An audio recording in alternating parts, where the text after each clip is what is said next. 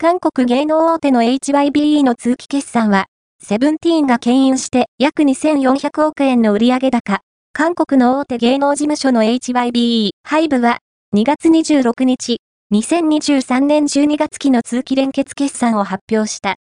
売上高は、2兆1780億ウォン、前期比22.6%増、約2396億円。営業利益は、2958億ウォン、同24.9%増、約325億円。当期純利益は、1866億ウォン、同288.5%増、約205億円と増収増益だった。HYBE には、世界的な人気を誇る BTS が所属しているが、現在は活動を中止している。